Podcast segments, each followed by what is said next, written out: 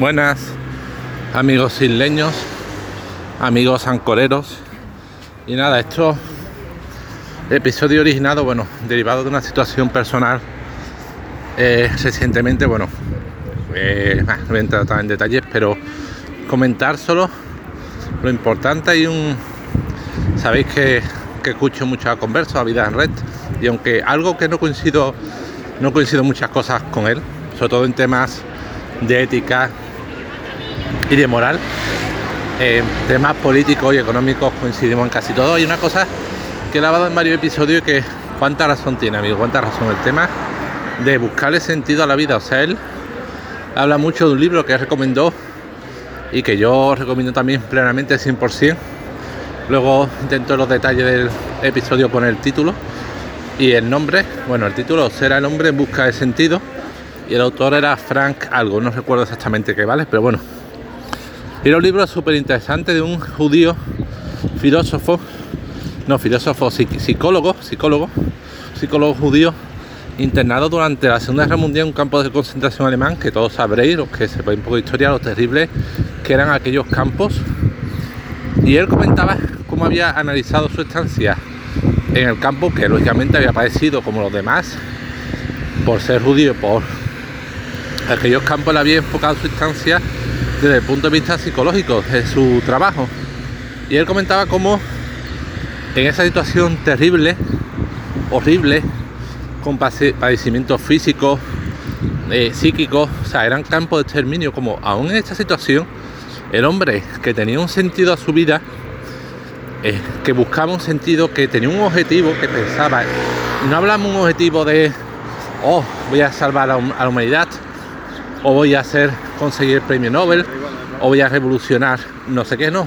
Los que se marcaban un objetivo, yo tengo que vivir por mis nietos, porque mis nietos tengan un abuelo, o voy a vivir por mi mujer, o voy a vivir por, puede ser por tu trabajo, porque tú te consideras que es muy bueno tu trabajo y decir, pues si eres carpintero, por vivir por legar a la humanidad el resultado de mi trabajo. Y como los que se habían marcado objetivos a pesar de todo, seguían adelante, o sea, podían soportar. Hombre, lógicamente no lo hacía Superman, si tú, tú puedes tener muy claro un objetivo, pero si te torturan diariamente, te someten a trabajo extenuante, apenas alimentado, lógicamente, por muchos objetivos, si no eres Superman, tienes muchas papeletas de irte a otro barrio. Pero, como había gente que lo pasaba mal, pero por tener un objetivo, por mal que lo pasara, sobrevivían, tiraban para adelante porque tenían un objetivo en la vida, sabían que ellos debían sobrevivir por algo, en cambio los que no tenían objetivo se dejaban morir y aquella gente caía como, como moscas. Bueno, pues yo con el caso de mi madre, que tiene ya 80 años, vive sola, pues estoy mm, viendo algo parecido. O sea, mi madre una persona que convivía con mi padre, tenía un trastorno psiquiátrico grave, un TOC, trastorno obsesivo compulsivo, y estuvo durante este, más de 50 años viviendo por y para él, por ser su cuidadora, por ser la esposa que, que limpiaba, que trabajaba, que lo hacía la mayor parte del trabajo casero, casi todo, ¿vale?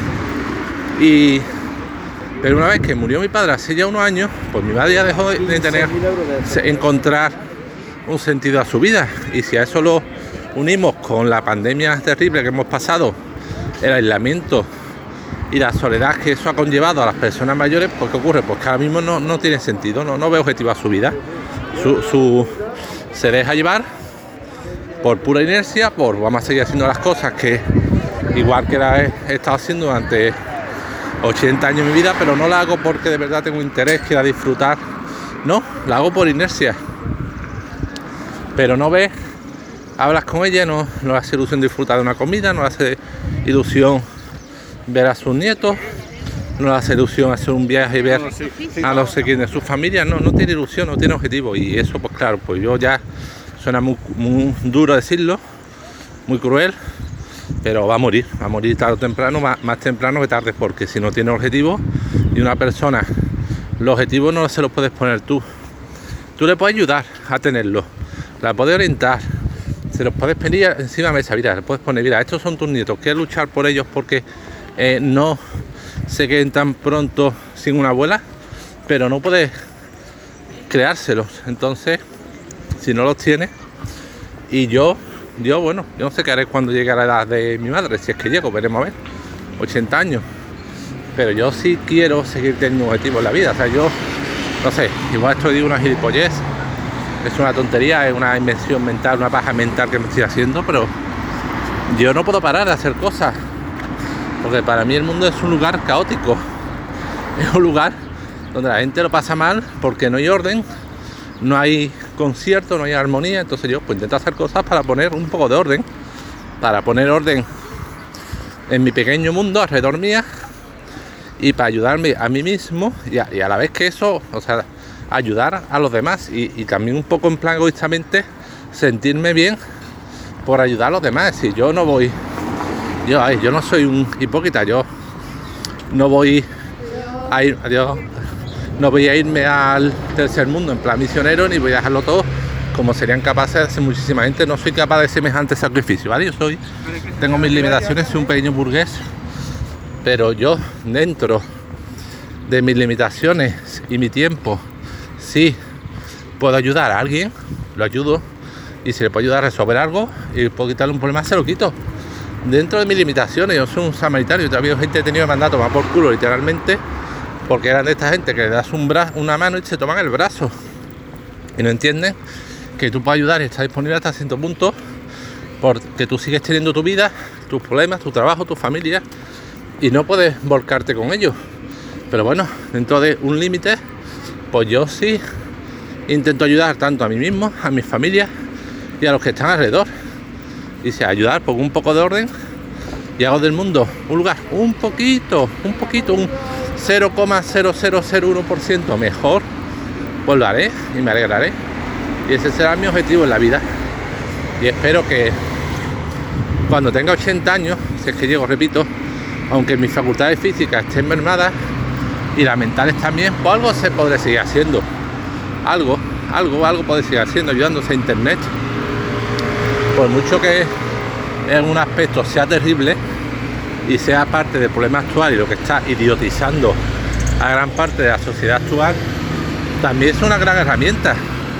También es algo que va a posibilitar a que las personas cuando se hagan mayores sigan estando activamente, sigan siendo activas, puedan seguir aportando, puedan seguir relacionándose, puedan seguir en contacto con los demás, puedan seguir estando informados al día. O sea, un lado es terrible, pero por otro lado es maravilloso. Es como el ser humano es capaz de lo mejor y lo peor. Tiene peligros enormes, pero también potencial enorme. Entonces, cuando llegue yo a los 80, a los 70, 90, espero seguir manteniendo estos objetivos, seguir estando activo, seguir haciendo lo que pueda, pero no simplemente decir, como veo que está ocurriendo, ya digo, a mi madre ya estoy mal, ya no puedo hacer nada, ya no tengo ganas de nada, ya solo me queda sentarme en la silla y bueno, esperar que llegue el fin.